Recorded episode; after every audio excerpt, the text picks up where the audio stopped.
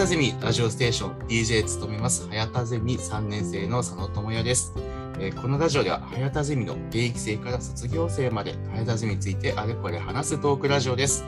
えー今回は、えーこの方をお呼びしております。自己紹介お願いいたします。はい、はやたゼミ OG の深堀真中です。よろしくお願いします。よろしくお願いいたします。はい、ということで、まあ早速なんですけども、えー今回はですね、えー続々質問をしていきたいなというふうに思います。はい、はい、まず、まあ、早速なんですけども、まあ、大学で学んでいた分野についてお聞きしてもよろしいでしょうか？はい、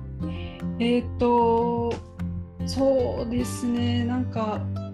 私ははい。情報大学にいたけど、全く別の分野をしていたっていう感じなんですよね。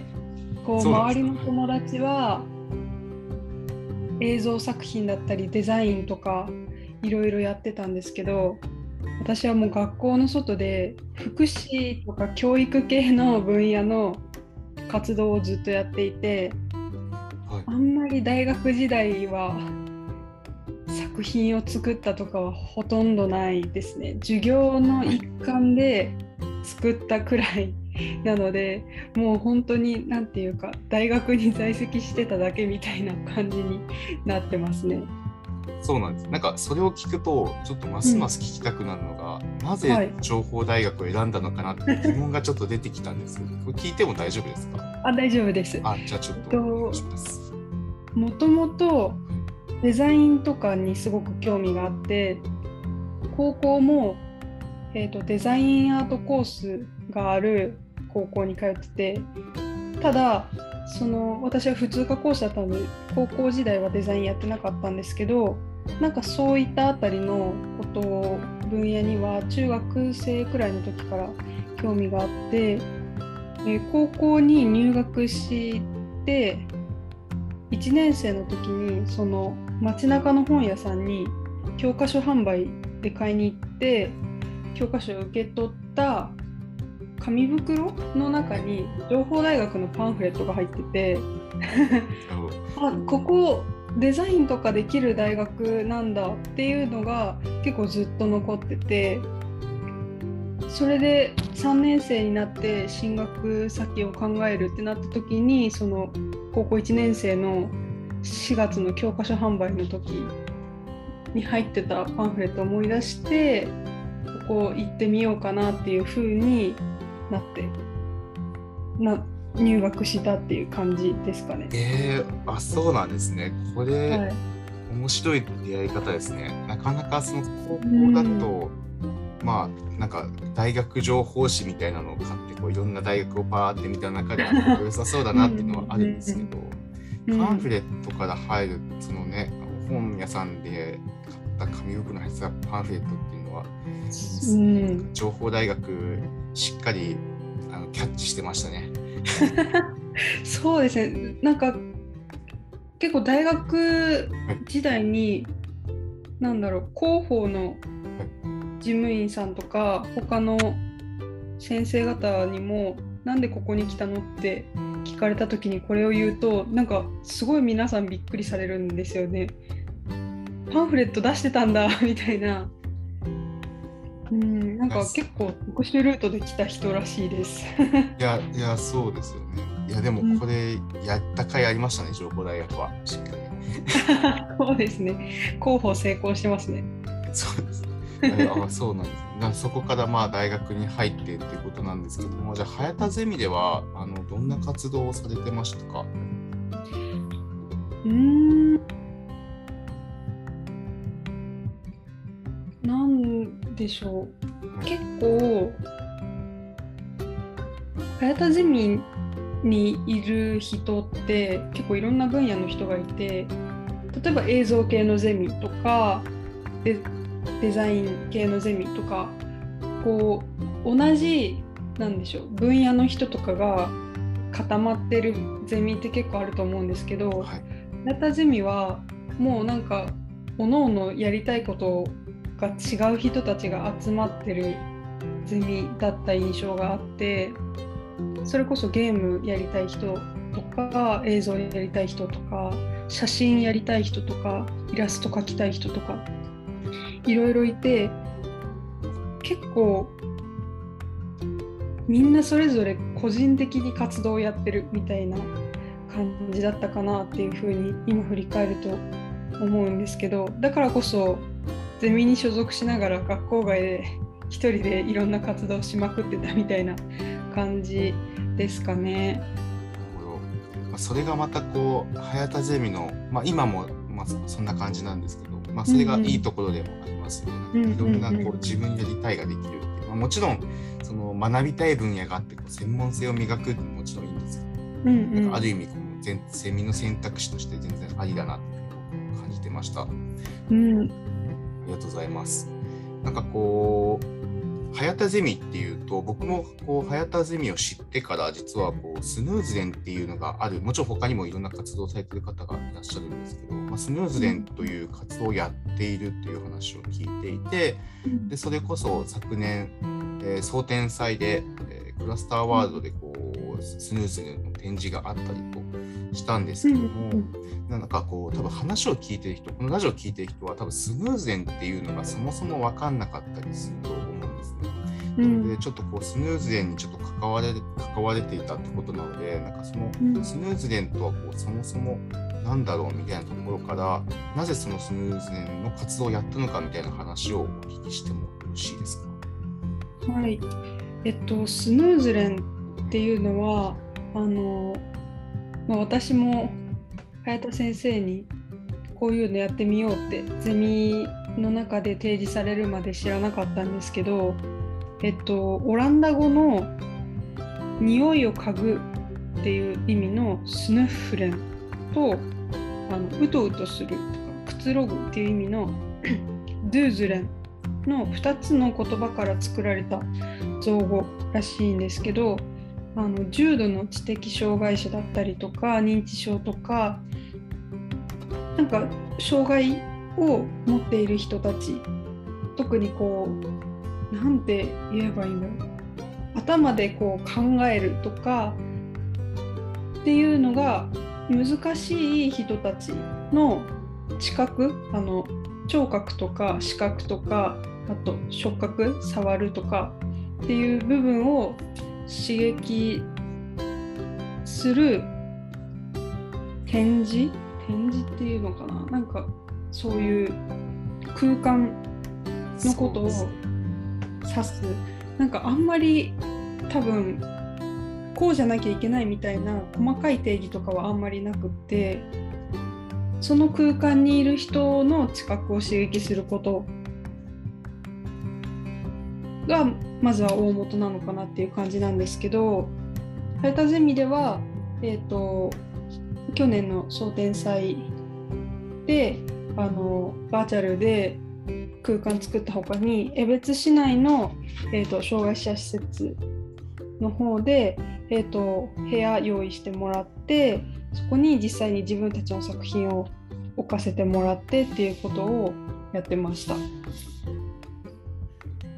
ありがとうございます。なんか早田ゼミで早田先生からまあこれやらないってことで声をかけられてやったっていうことだったんですけども、うん、えっと、その時はどうどう思いましたっていうか難しい質問かもしれないんですけどなかなかこうスヌーズンってやっぱり分からなかったって話をしててその分からない状態からこうやってみようっていう動機みたいなところを聞いてもいいですか？うん。動機。う んまあなんか全然単純な理由でも全然いいんですけど。うん、まず最初やっぱり提示されたからっていうところから、は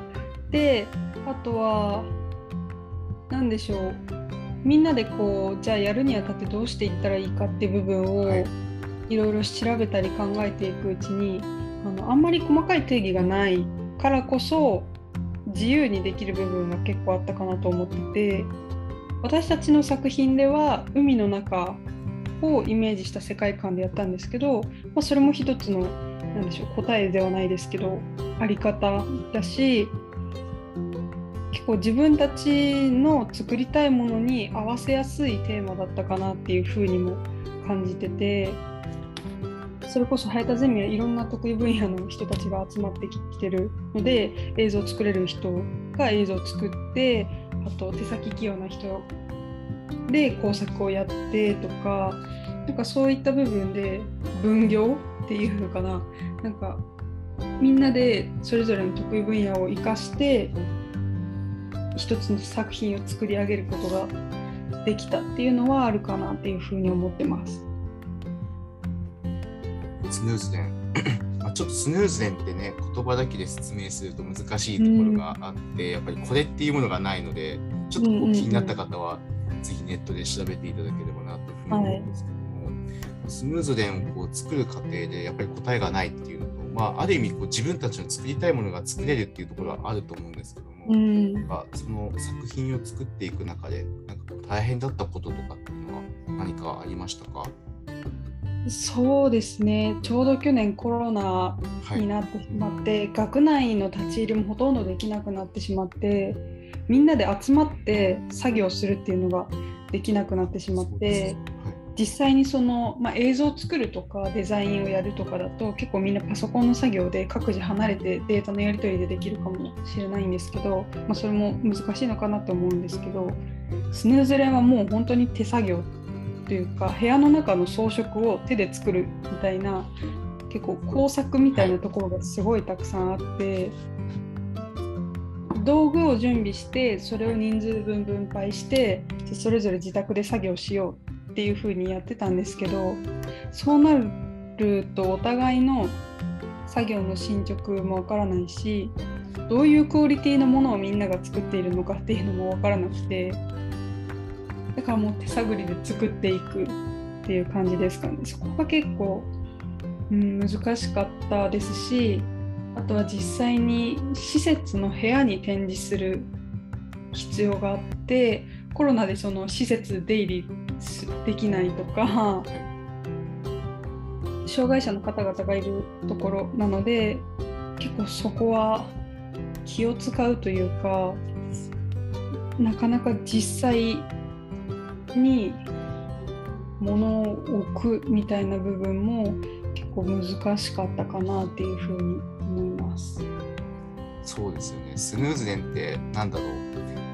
まあ、学校祭とかはまあオンラインでやろうって言ってオンラインでできるものですけど、そう、スヌーズデンはなかなかオンラインでやろうって言ってできるものじゃないですよね。なんかまあそんな形でこうどんどん進めていったっていうことなんですけどなんか具体的にその深堀さん自体はどういう、スヌーズ園でどういうこう立ち役割というか立ち回りというかされたんですかうん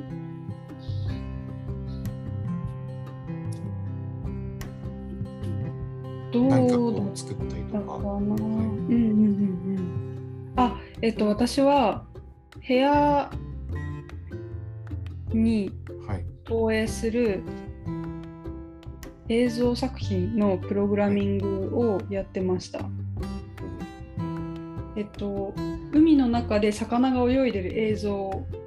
海の映像を背景に、こう手を叩くとその音に反応して魚が増えていくっていうプログラミングを作ったんですけど、はい組んだのは自分なんですけどその海の映像とか魚の映像を持ってきたのは別の人でなんかその兄弟その人の兄弟が沖縄で水中カメラマンやってるらしくてその映像のデータいただいて、はい、そのデータをもとに私がプログラム組んだっていう感じでした。あそうなんですじゃあ得意分野っていうことですか、はい得意分野を生かして得意分野っていうかみんなのつてをたどってやってたっていう感じですかね。なるほどえプログラミング深堀さん自体はもともとデザイン系でプログラミングを今回担当したってことですか、はい、そうですね。なんかもう力技でなんとかやるっていう感じですかね。あんまりプログラミング自分でも得意っていう認識はなくて、授業で触ったぐらいしかないんですけど、とりあえずやんなきゃなって思って、組んで分かんないとこはもう先生に聞きに行くみたいなここがうまくいかないですとかうん無理やりやってたって感じですかね。そうなんですねす。すごいですね。なかなか、プログラミング、ちょっと僕だったら躊躇しますね。なんか、まあ、できるけど、できなくもないっていうところの、なんかすごい微妙なところが、なかなかこう、勇気ないとできないかなってました。全然違うゼミの友達に教えてもらってました。ああ、なるほど。わかんないから教えてくださいみたいな。なるほど。いや、でもそういうの大事ですよね。まあ、そうするしかないですよね。さすがに。うん。で調べても、なんか出てくはくるけど、果たしてこれに使えるのか使えないのかみたいな。そうそうそうそうそうね。そこの応用も結構大変でした。すごいですね。実際それは展示したんですか？その、えー、と障害者の方がいる施設の方にっていうのは。あ展示しました。で展示したうんと部屋の中央にはい360度カメラはい。を設置して一通り撮影してはい。それを蒼天祭の時に作ったバーチャル空間上に投影して実際の空間の映像をその空間の中にも再現するっていう展示をやってました。そうなんですね。あ、じゃあそれが僕じゃあ去年見たやつがまさにそれだったってことですね。うんうんうんはい。なかなかどうしてもこうスヌーズデン僕は去年はそのスヌーズデン自体を知らなかったので中に入った時になんか360度空間広がってるなーってこう横でこう手叩いてる人がいてあ、そう手を叩いてるけどあの魚が増えるなぐらいでこう、うんうんうん 本来のその用途を知らなかったのでそういうことだったんだな改めて、はい、分かりましたありがとうございます。はい。ちょっとスヌーズデンの話を聞いてきたわけなんですけども、ちょっとね、時間も時間で迫ってきたので、まあ、今回、えーしあれですね、しかも出ていただいた卒業生の中で多分一番、えー卒業したての方って言ったらいいんですかね。あのうんうんなので、こう結構こう距離感としては近いのかなって僕は思っうんうんまあ、勝手ながら思っているんですけど、なんかそのはい近い人として、方として、先輩としてこう後輩たちに伝えたいメッセージ、まあ、全然早田ゼミじゃ関係なくてもいいんですけど、なんかメッセージがあれば最後にお願いします。メッセージ。はい。えっ、と、まあ、私たちの代がもろに多分コロナの影響を受けた世代で、あの OBOG の方々の中だと。で、それはきっと今の3年生、4年生もそうかなと思ってて、なかなかその対面で活動ができなかったりとか、オンラインだからこそできること、できないことってきっとたくさんあると思ってて、うんなかなかその活動のしづらさみたいな部分はあると思うんですけどなんかそれでも自分たち案外なんとかなったなみたいな ところがあってなかなか普段のゼミ活動も